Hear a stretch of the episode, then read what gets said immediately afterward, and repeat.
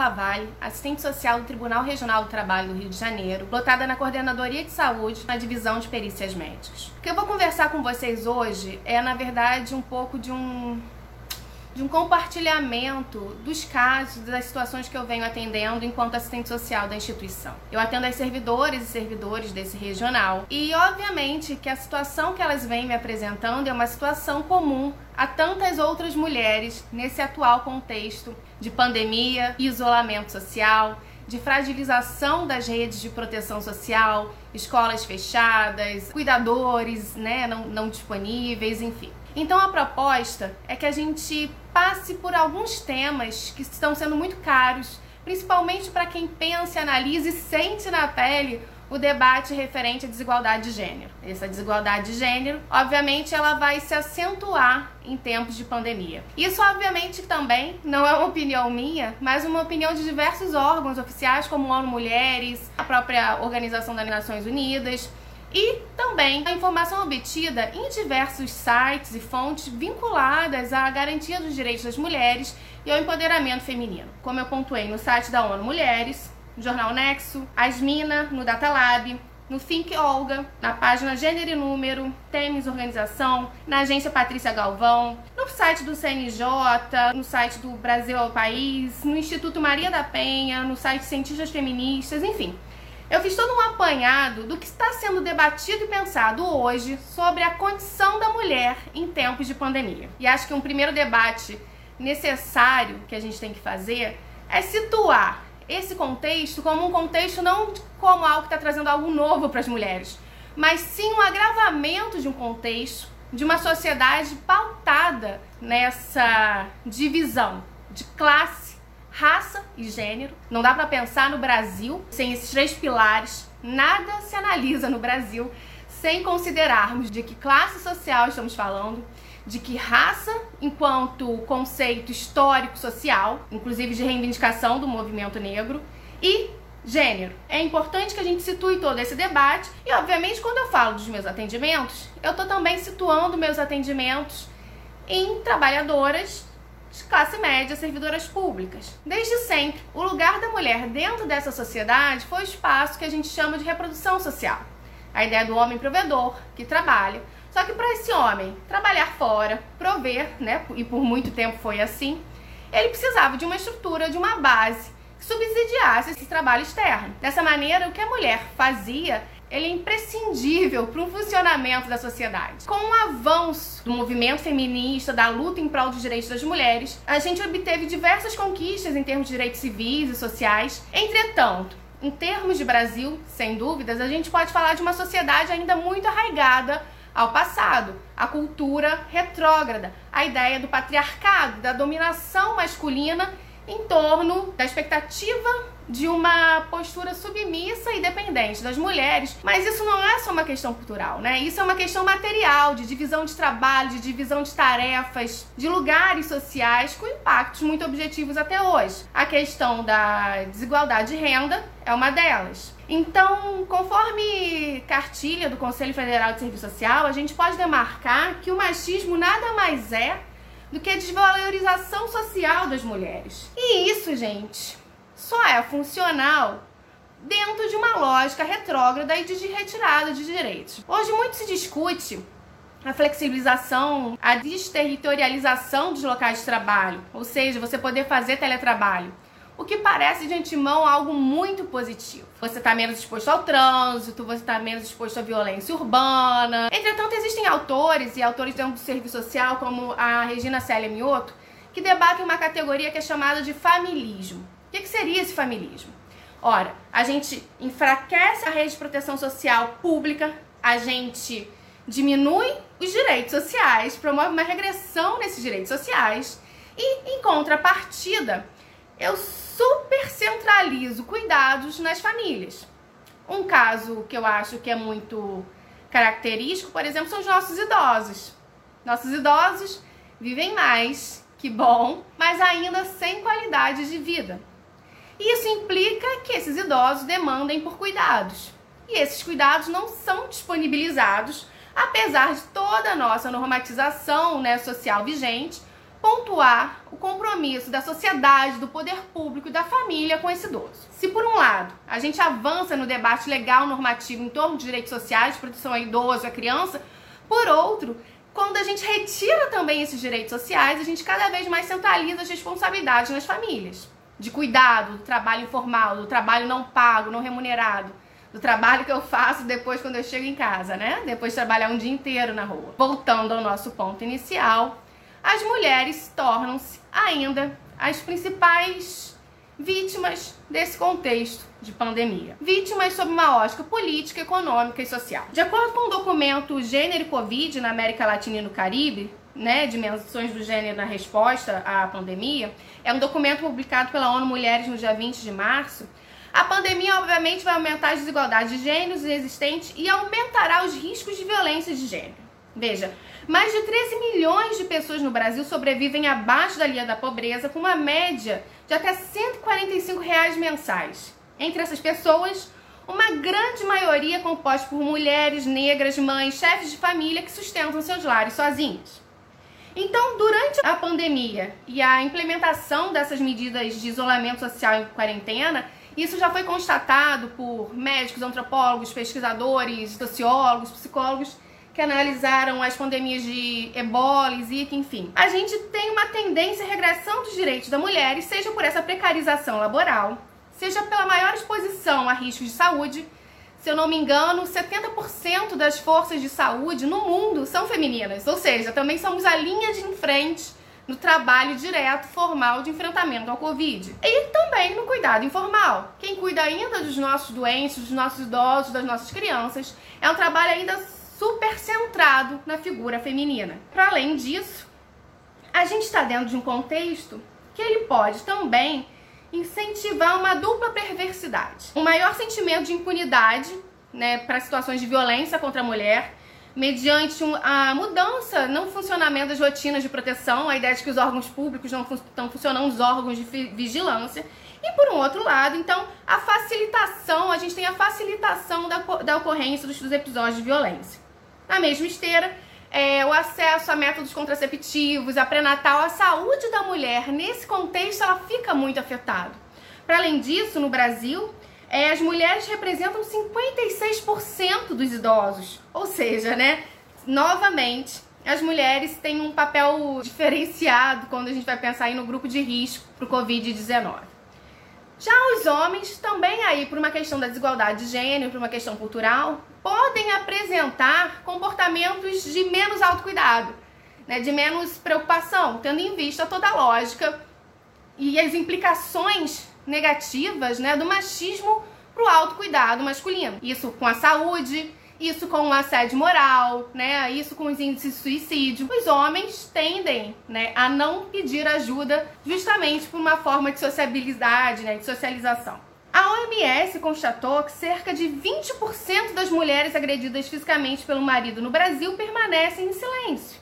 A gente está debatendo aqui um contexto ainda que a vergonha e que os mitos e o senso comum em cima da relação conjugal em cima dessa relação cis heteronormativa, ela vem como mais um mecanismo de opressão à mulher. Segundo a agência Patrícia Galvão, os relatos de terceiros sobre brigas de casais na internet aumentaram 431% desde o início do isolamento social provocado pela pandemia conforme levantamento do Fórum Brasileiro de Segurança Pública. No mesmo sentido, 52.315 menções no Twitter sobre brigas e violências contra a mulher, das quais 5.583 indicavam a ocorrência de violência doméstica contra mulheres. A cada 5 minutos, mulheres são espancadas no Brasil e 80% dos casos pelos próprios parceiros. Diante desse contexto, como é que a gente pode analisar e pensar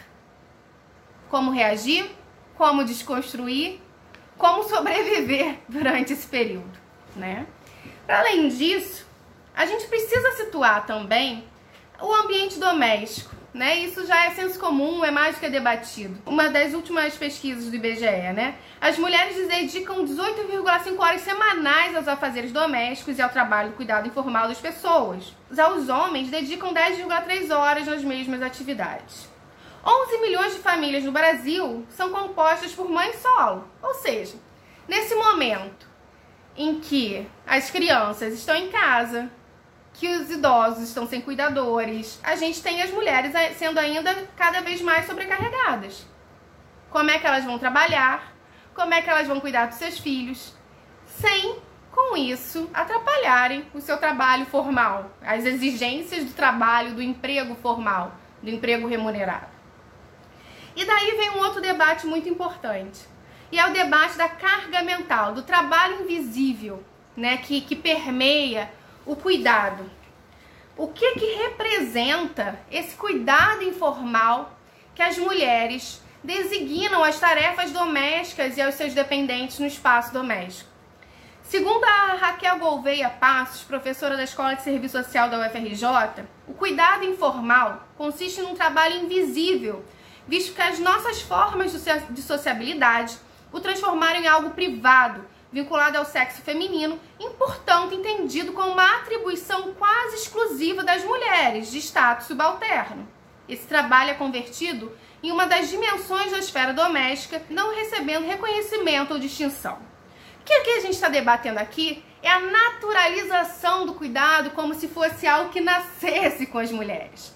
A gente cria mulheres desde pequenininhas, né? A gente dá o rodinho, a vassourinha, a bonequinha e a gente acha que é inato, né? Que é uma habilidade que não foi em nenhum momento forjada socialmente. Não, né? A gente forja as mulheres para esse papel de cuidado, para esse papel de multitarefas. Ao mesmo tempo, a gente retira a esfera doméstica da sociabilidade dos homens.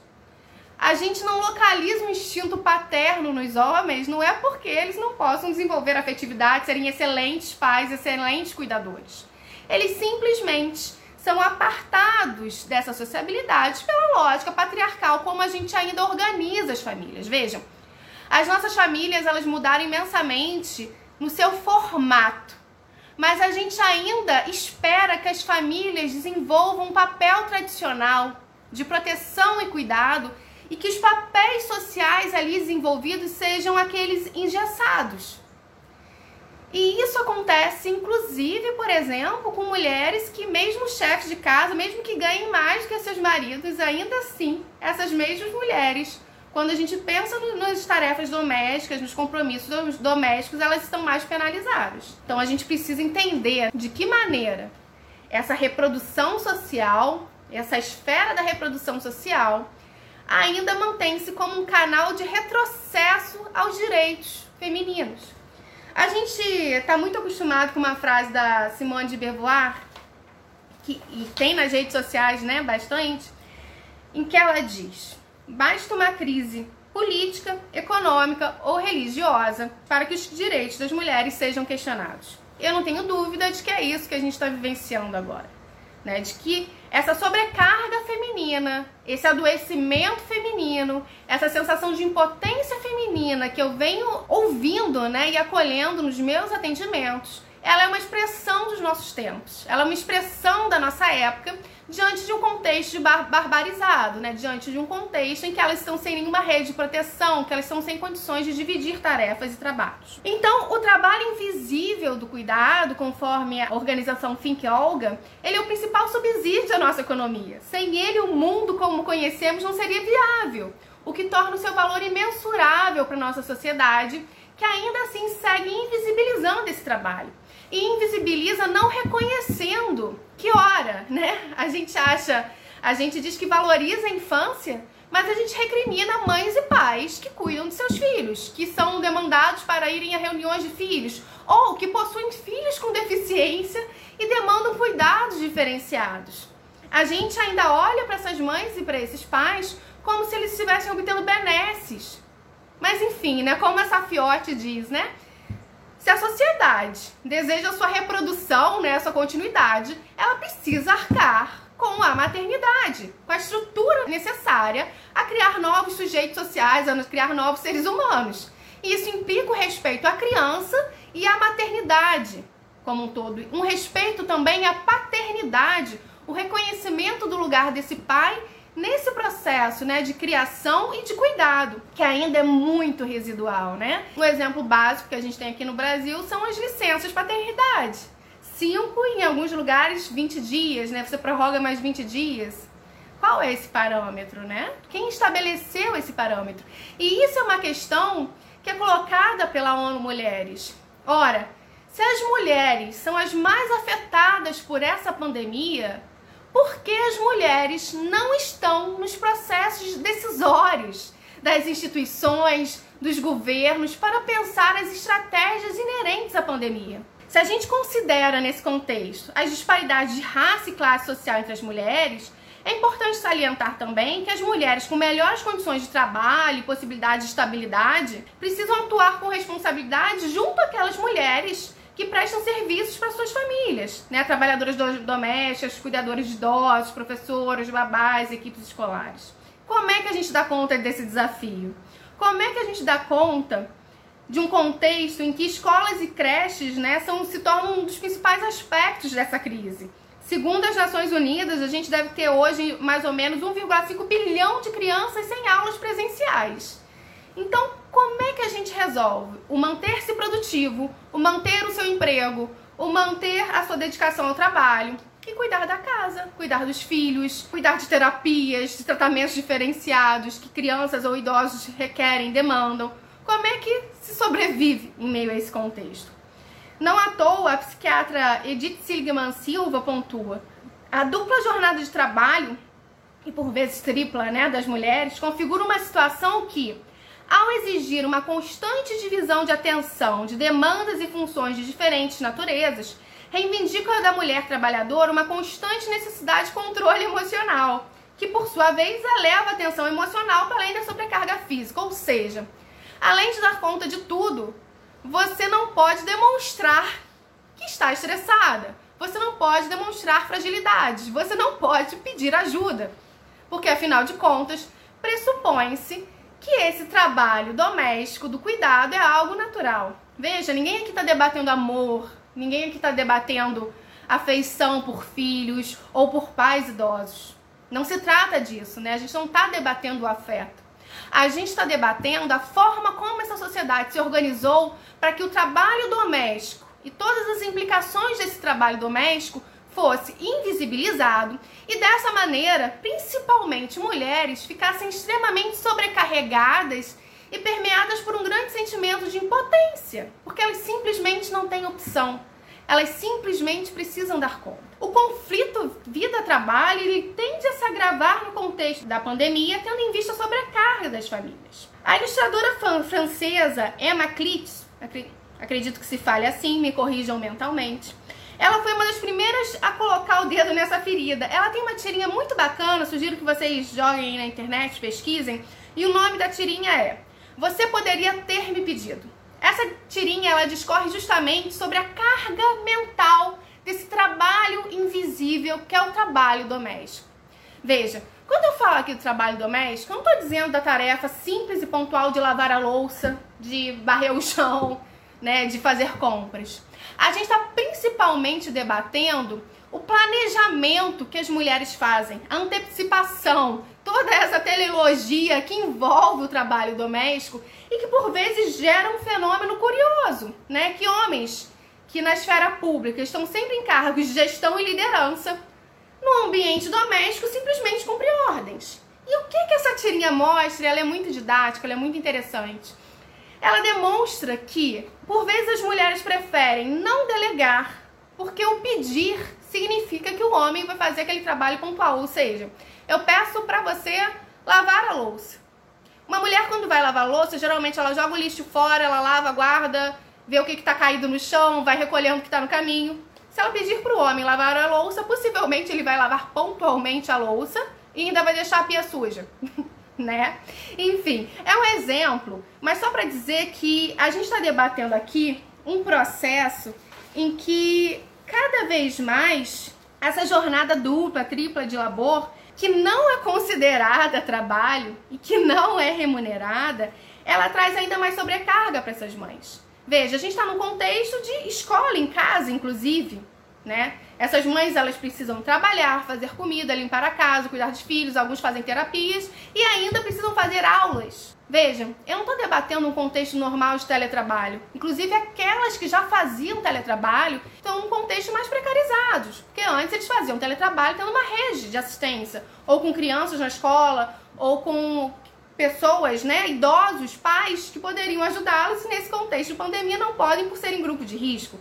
Então, a carga mental do trabalho doméstico, ela se refere justamente ao planejamento, ao gerenciamento e à antecipação dessa rotina doméstica, ou seja, o que, que vai faltar?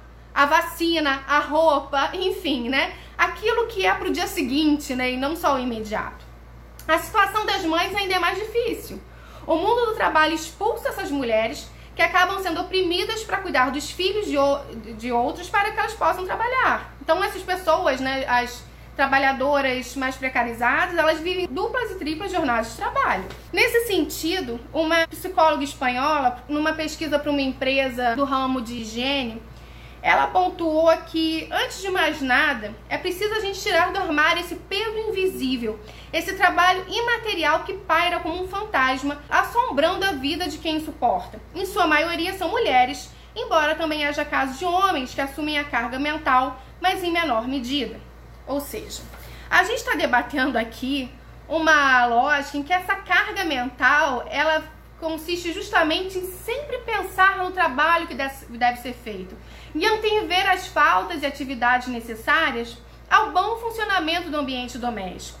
E aí vem esse questionamento, né? Justamente desse processo em que na vida externa, por muito tempo, inclusive, ocorreu uma infantilização legal das mulheres, né? O voto, os processos decisórios, os cargos gerenciais, mas no espaço doméstico somos só nós seríamos capazes de pensar, organizar e administrar. E essa psicóloga, ela, ela faz uma, um trabalho interessante. Ela pede para que homens e mulheres passem uma semana registrando todo o trabalho em seus celulares, todo o trabalho doméstico que eles realizarem depois comparem. Ela faz essa proposta, né? Ela pede para que casais registrem durante uma semana tudo o que eles fizeram na, em casa. Obviamente, sabemos o resultado dessa pesquisa. Elas questionam o fato de homens, portanto, limitarem-se a executar ordens no espaço doméstico.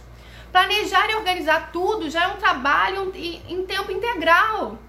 Então, o ocultamento do trabalho não remunerado de mulheres está, está por trás da naturalização da sua inferioridade social, dessa desvalorização social da mulher. E aí a gente volta para o machismo e para o debate da nossa estrutura patriarcal.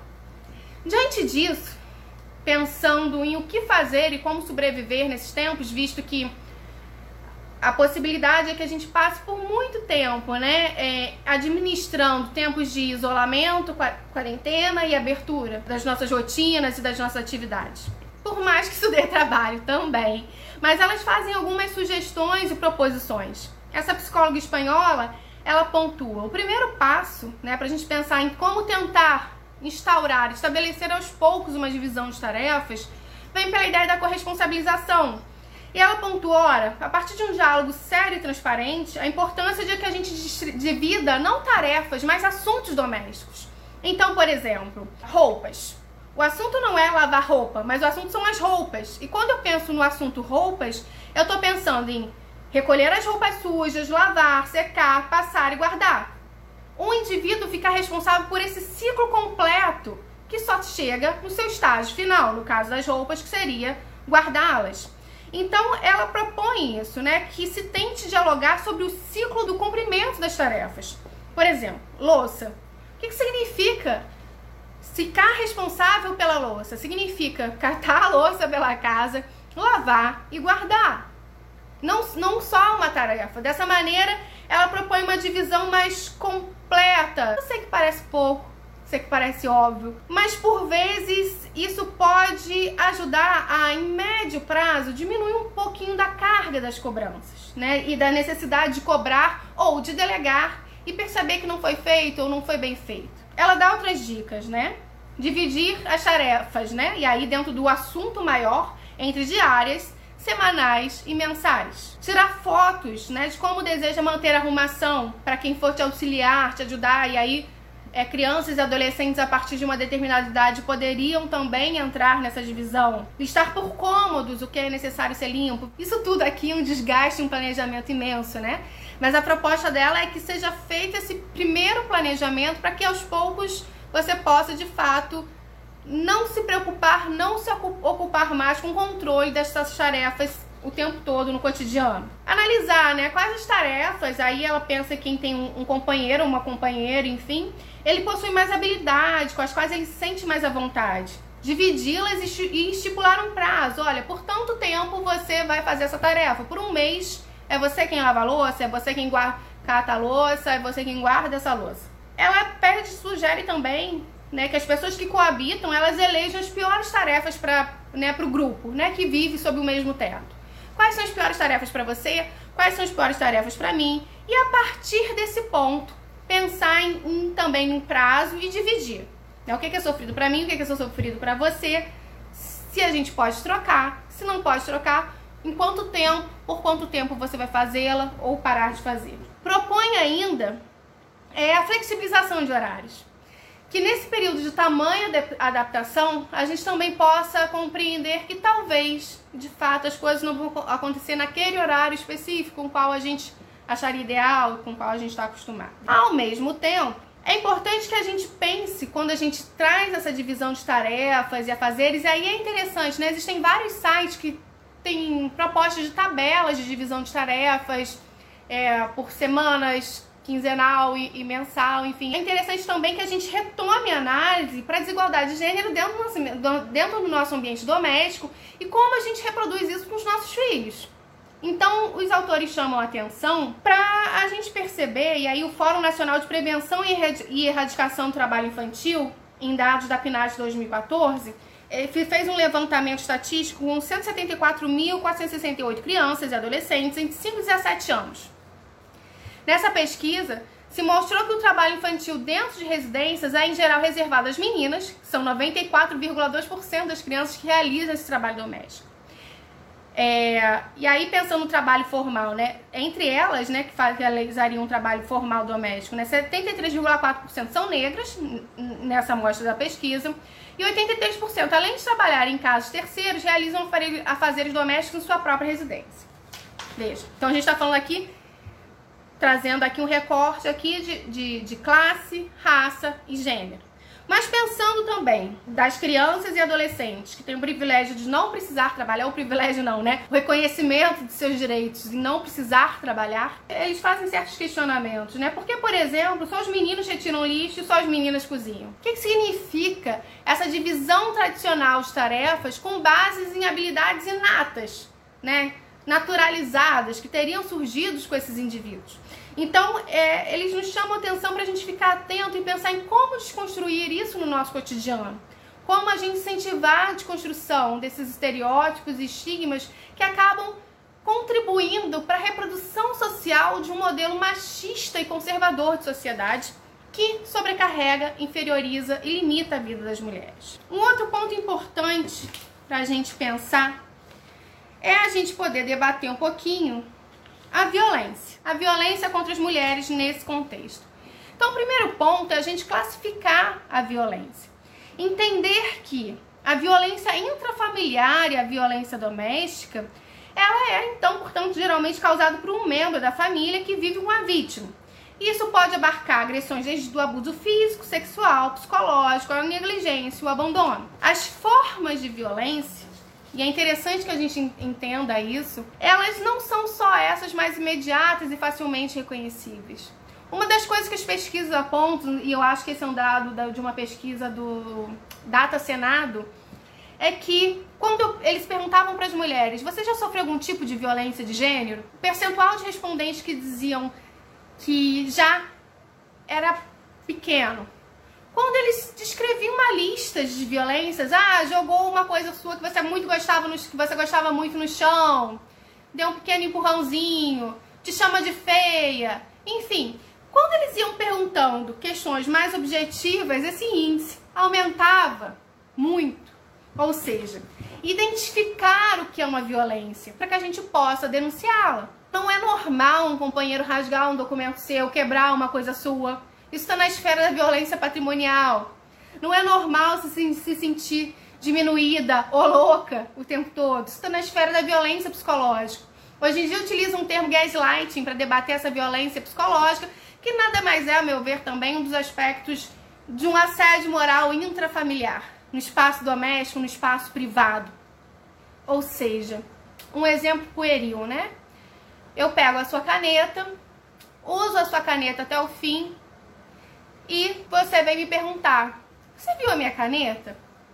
Eu te digo não, não vi sua caneta. Não, mas eu tenho certeza que minha caneta estava aqui. Você me diz não, não vi sua caneta. Você sai, eu coloco a sua, gaveta, sua caneta na gaveta. E aí quando você volta, você acha a caneta e eu digo, viu? Você tá maluca. o gaslight ele consiste justamente, é, foi um exemplo pueril, mas enfim, em fazer com que o outro duvide da sua sanidade mental. Eu te levo a questionar suas percepções, o que você viu, o que você sentiu. Existem muitas histórias assim, né?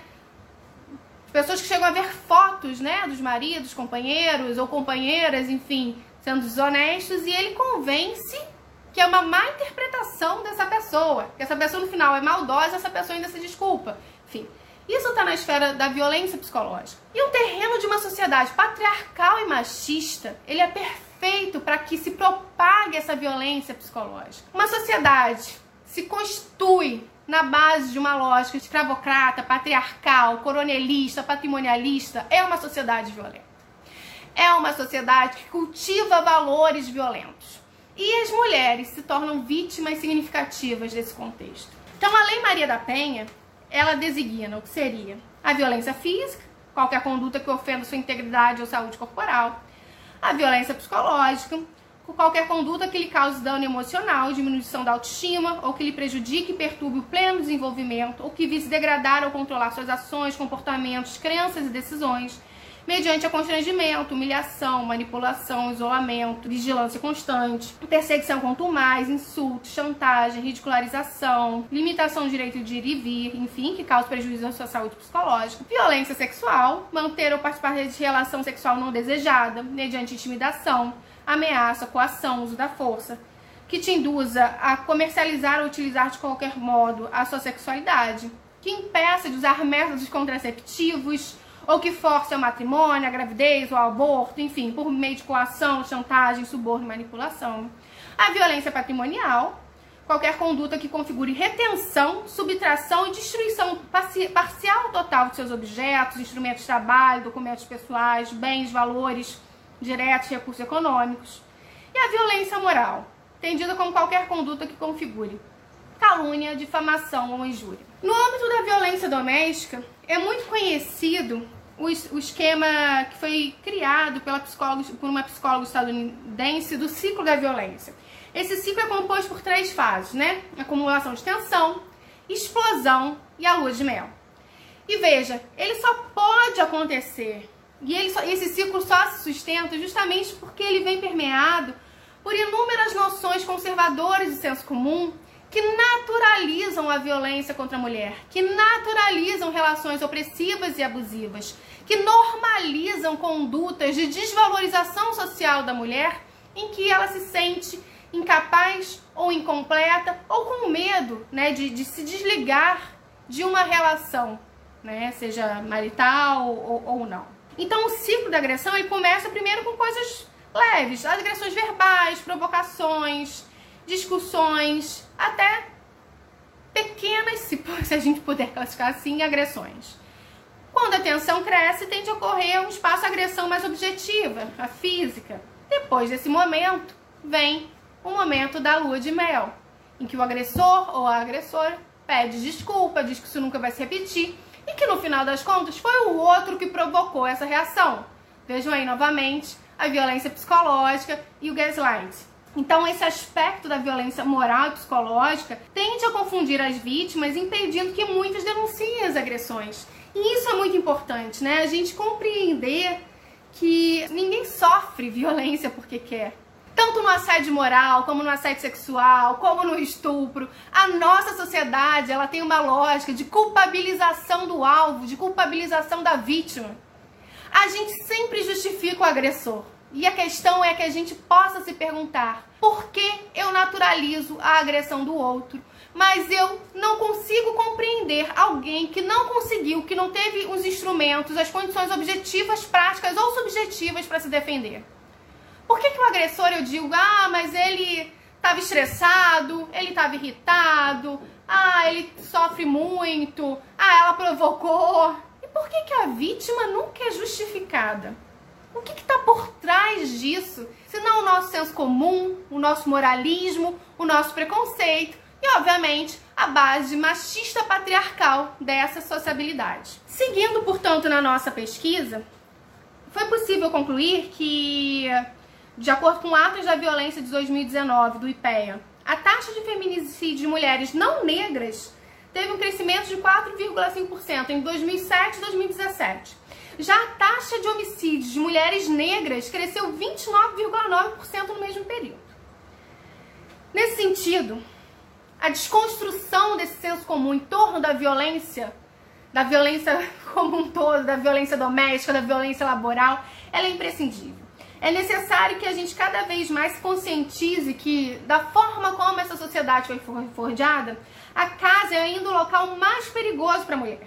O maior percentual, de acordo com o dossiê da mulher 2019, da viol de violência doméstica ocorre em casa, em momentos de convivência familiar. 59,8% em casa, 33% nos finais de semana, 33% no período noturno. Esse dado é importantíssimo para a gente perceber justamente esse aspecto do espaço doméstico como um espaço de risco para as mulheres. Somente na primeira semana de distanciamento social, o Ligue 180 do Distrito Federal registrou um aumento de 8% no número de ligações e 18% no número de denúncias. Aqui no Rio de Janeiro, uma magistrada de um plantão judiciário pontuou que houve um crescimento de 50% no número de casos registrados na cidade, justamente no primeiro fim de semana do isolamento. O que está por trás disso? Qual o sentido disso? Né? O que, que isso revela sobre a nossa forma de se conduzir? Novamente, a gente volta para aquela questão que eu pontuei da pesquisa Data Senado de 2018. Existe um hiato entre a vivência de situações de violência e a percepção das mulheres quanto à vivência dessa violência. Então, o que acontece? Muitas só vão conseguir identificar a situação de violência ou tentar se desconectar dessa situação de violência quando elas já estão prestes a vivenciar situações mais graves e por isso os grandes índices de feminicídio aqui no Brasil. Justamente pela naturalização de comportamentos abusivos e de dominação patriarcal, desse poderio de dominação machista que naturaliza a opressão feminina. O Instituto Maria da Penha nos traz alguns mitos sobre a violência doméstica. O primeiro é que as mulheres apanham porque gostam provocam. Olha, as pessoas que sofrem violências, elas acabam ainda estando ao lado de seus agressores, seja pela dependência econômica, seja por medo, vergonha ou essa falta de recursos financeiros, seja para proteger os seus filhos, né? A ameaça psicológica que vem antes desse tapa, né? Ela inviabiliza esse alvo, essa vítima buscar ajuda. A violência doméstica só acontece em famílias de baixa renda e pouca instrução. Isso é um absurdo.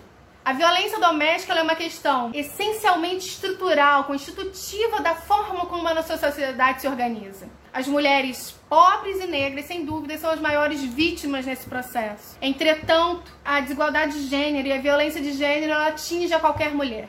E aí a gente pode pensar em formas mais polidas de violência, como a gente vem pontuando aqui, que é essa violência psicológica que é essa violência sutil, né, que vai inviabilizando a autonomia, a autoestima, a capacidade de enfrentamento e discernimento crítico dessas mulheres.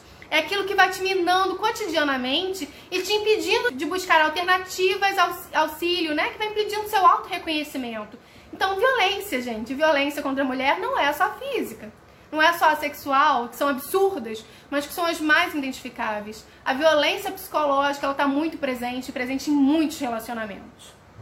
E não tem, portanto, nesse caso, classe social. É fácil identificar o tipo de mulher que apanha. Outro mito, não existe um perfil específico de pessoas que apanham. Como a gente pontuou, a gente está debatendo um tipo de sociedade de organização social. A violência doméstica não ocorre com frequência. Bem, segundo os dados da OMS, em 2013, o Brasil já ocupava o quinto lugar num ranking de 83 países onde mais se matam mulheres. São 4,8 homicídios por 100 mil mulheres, em quase 30% dos crimes ocorrem nos domicílios. Além disso, uma pesquisa do da Dado Senato 2013 revelou que uma em cada cinco brasileiras assumiu que já foi vítima de violência doméstica e familiar provocada por um homem.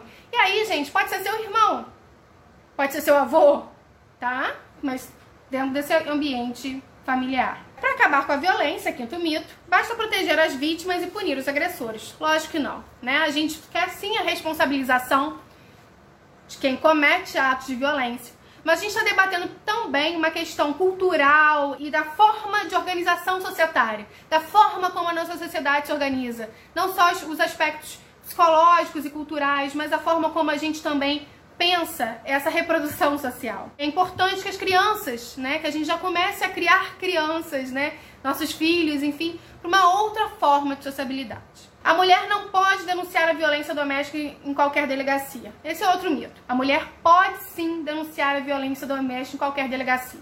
Entretanto, a Delegacia Especializada no Atendimento à Mulher, a DEAN, ela foi criada para dar um atendimento diferenciado e mais capacitado para essas mulheres que quando iam pedir ajuda ainda sofriam uma segunda violência, que é a violência institucional. Né? O Estado te dizendo, ah, você não está exagerando? Você não está mentindo? Você não está louca? Deixa isso pra lá, né? É assim mesmo. Então, as mulheres eram duplamente violentadas. Então, as DEANs são criadas para tentar combater essa cultura de naturalização e de punitivismo contra as mulheres que se levantam contra formas de opressão e de naturalização da violência. Se a situação fosse tão grave, as vítimas abandonariam logo os agressores. Ora, grande parte dos feminicídios ocorre na fase em que as mulheres estão tentando se separar dos seus agressores. Então veja, a gente não está debatendo aqui justamente. As mulheres não começam apanhando, né? elas não começam sofrendo violências de, de antemão numa relação. Isso é construído de inúmeras maneiras que, por meio da violência moral, da violência psicológica, vai produzindo, vai minando aquele indivíduo, né, aquela mulher, para que ela se sinta presa àquele espaço. É melhor continuar na relação, o oitavo mito, mesmo sofrendo agressões, do que se separar e criar os filhos sem pai. Veja, isso aqui é o ônus do conservadorismo e que muitas mulheres, quando dizem que vão se separar, são pressionadas por suas famílias, né? Como assim? Mas e seus filhos, né? Em briga de marido e mulher, não se mete a colher, o suja se lava em casa. A violência contra a mulher, né, segundo o Estatuto Maria da Penha, é um problema social e público na medida em que impacta a economia do país e absorve recursos e esforços substanciais, tanto do Estado quanto do setor privado. A violência contra a mulher, gente, ela implica em aposentadorias precoces, pensão por morte, auxílio doença, afastamento do trabalho, consultas médicas, internações, enfim. Décimo mito os agressores não sabem controlar as suas emoções. Como a gente já falou, e aqui não só no caso da violência contra a mulher, estar bêbado, drogado, estar com muita raiva, estar estressado, nada disso justifica a violência. Estar de roupa curta também não justifica a violência. Como no assédio moral e sexual.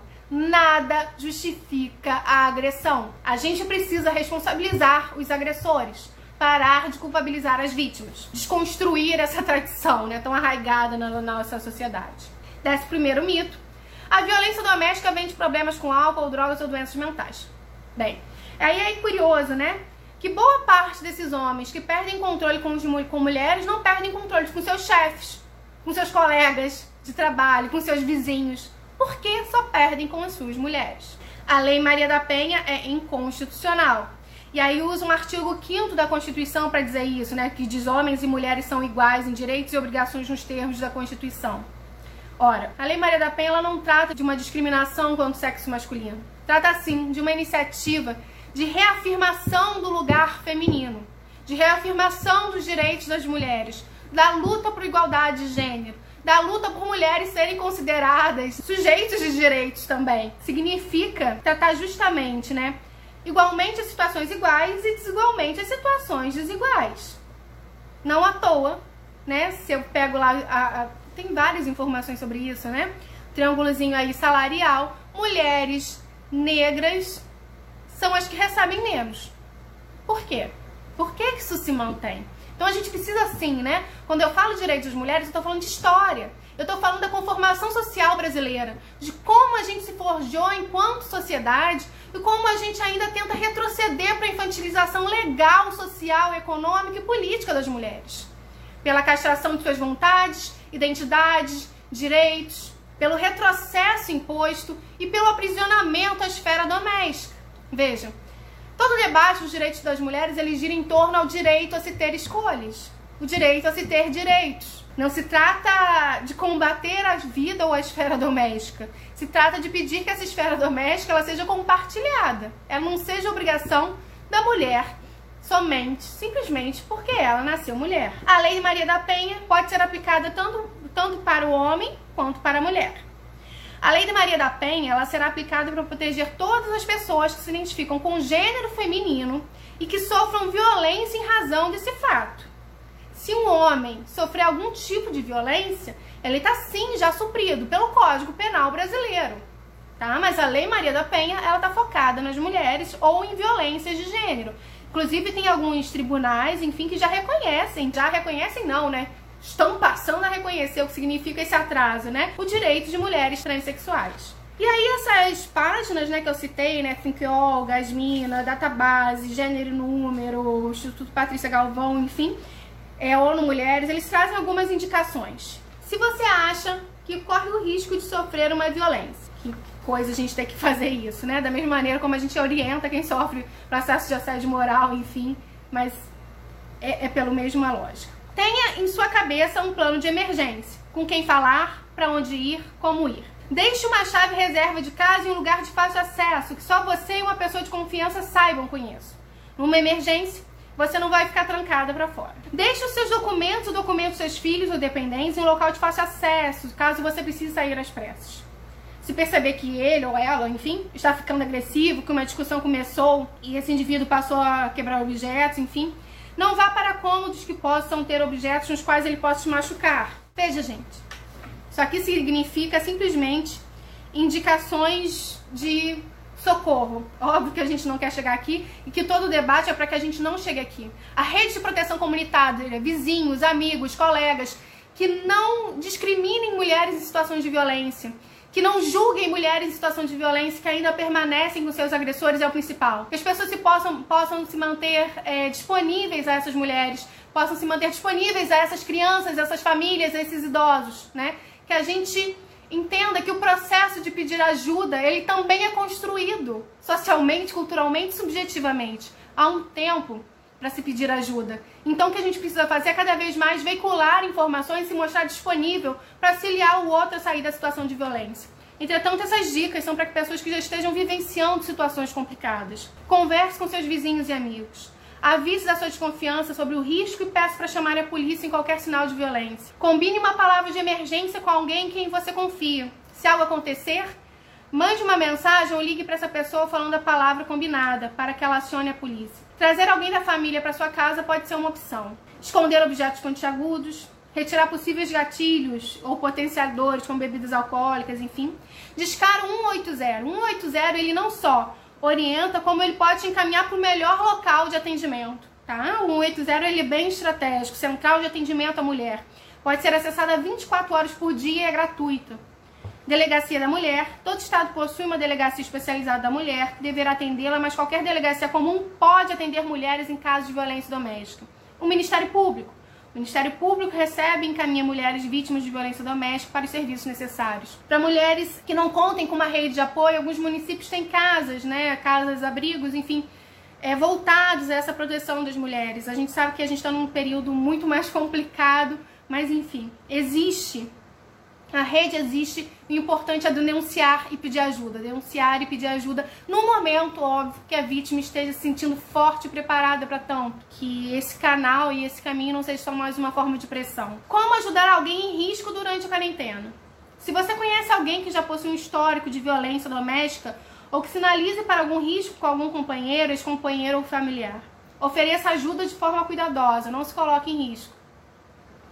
Se mantenha próxima da pessoa-alvo, faça contatos constantes para saber como ela está.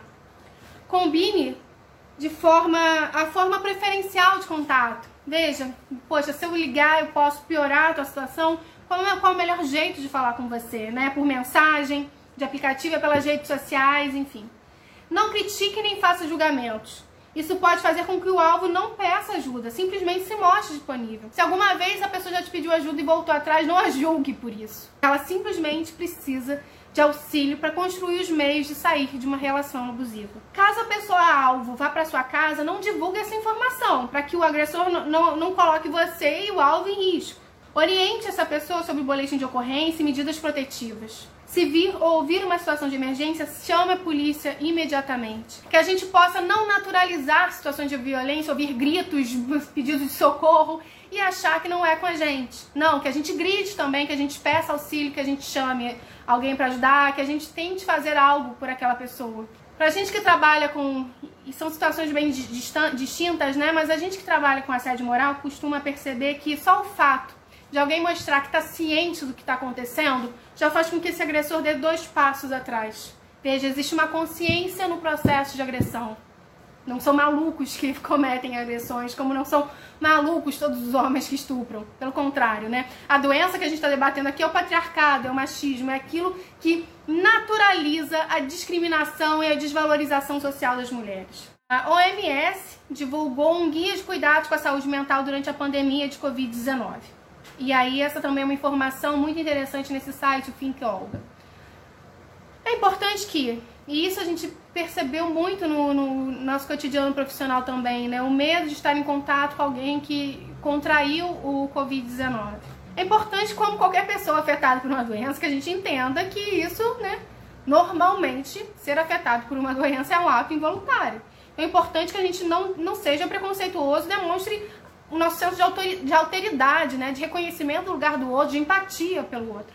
Não estigmatizar ou rotular pessoas contaminadas reduzir o consumo de notícias ou informações sobre a pandemia e buscar sempre fontes confiáveis, baseadas em fatos. É importante que a gente comece a filtrar um pouco as informações que chegam até a gente nesse contexto. Né? São milhões de tutoriais, informações, debates, mensagens de WhatsApp. Mas a ideia é que a gente possa se informar, mas se manter fortalecido para lidar com as questões objetivas. E por vezes o importante nesse processo é que a gente diminua o acesso a grande quantidade de informações. Acolhe e apoia outras pessoas em momentos de carência ou insegurança. Dissemina histórias positivas e úteis. Reconhece, o, reconhece e apoia, e apoia o trabalho de cuidadores e profissionais de saúde. Ofereça apoio emocional e tenha paciência com idosas em situação de isolamento. Fique em contato próximo com a sua rede de apoio. Mantenha crie rotinas para seu dia a dia no isolamento social. Fique atento aos seus sentimentos e demandas internas. Busque hábitos saudáveis, né? Enfim. É, todo esse diálogo foi feito, na verdade, com o intuito de condensar né, e reunir as informações que eu venho trabalhando e repassando durante esse, esse momento de isolamento social, de quarentena, e então, poder pensar um pouco né, sobre a necessidade da gente desnaturalizar a desigualdade de gênero, seja nas relações de trabalho, seja no ambiente doméstico, e começar a pensar né, por que, que as formas de enfrentar as consequências sociais, políticas e econômicas do Covid-19 ainda não perpassam pelas mulheres. Ainda não tem tantas mulheres assim em processos decisórios, analisando as implicações desse processo. É importante que a gente lembre que não são só as crianças que estão tendo aulas em, ca em casa, né? Que existem mães com filhos que, que possuem algum tipo de deficiência e que demandam, além de darem aulas para essas crianças, serem as mediadores de um cuidado, de uma atenção diferenciada, de uma terapia, de uma, né? Então a gente precisa entender que não, esse não é o momento, e aí eu tô pensando nas trabalhadoras com alguma proteção social, né, nesse caso, né, que são os trabalhadores que podem estar em teletrabalho. Esse não é o momento de aumentar a produtividade. Esse não é um teletrabalho opcional. Esse é um teletrabalho excepcional, que inclusive os indivíduos que já executavam estão sem as condições necessárias para tanto. Estão em condições mais precárias. Trabalhar em casa promove uma maior confusão entre nosso tempo de vida e tempo de trabalho, de maneira que a chance das pessoas estarem ainda mais cansadas sobrecarregadas, isso abarca os homens, é imensa. Eu tenho certeza que esse é um momento que traz não só grandes demandas subjetivas e psicológicas, mas também demandas práticas. Então, para que a gente possa passar e passar bem por isso, a gente precisa reconhecer que podemos tentar trabalhar ser produtivos, podemos e devemos. Entretanto, a gente não pode criar novas regras. Eu não posso achar que estar em teletrabalho no momento em que o OMS recomenda isolamento social é um privilégio. Eu tenho que entender as determinações inerentes a esse contexto e, e compreender que mulheres, mães, mães solo, nesse contexto, são as que mais estão sofrendo. Estão com condições de vida e trabalho ainda mais precarizadas e intensificadas.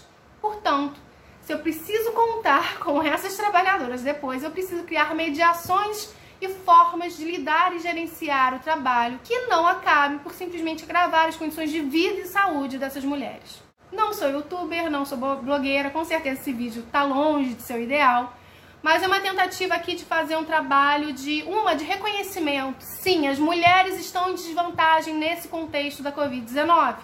Mulheres trabalhadoras, precarizadas, mulheres negras estão ainda mais subjugadas no contexto do Covid-19. Teletrabalho não é benesse. Teletrabalho é um meio de manter a sociedade funcionando. Entretanto, eu tenho que lembrar que crianças estão em casa, idosos estão sem seus cuidadores. Portanto, a carga de trabalho, as duplas e triplas jornadas de trabalho, elas estão mais do que majoradas. Então é necessário razoabilidade, senso de alteridade e sensibilidade para levarmos esse momento com a responsabilidade necessária. Bem, eu sou a Carla Vale, assistente social do Tribunal Regional do Trabalho do Rio de Janeiro e fico à disposição de vocês pelo e-mail carla com k, ponto vale, v a l l e arroba trt1.jus.br. Um abraço, tchau, tchau.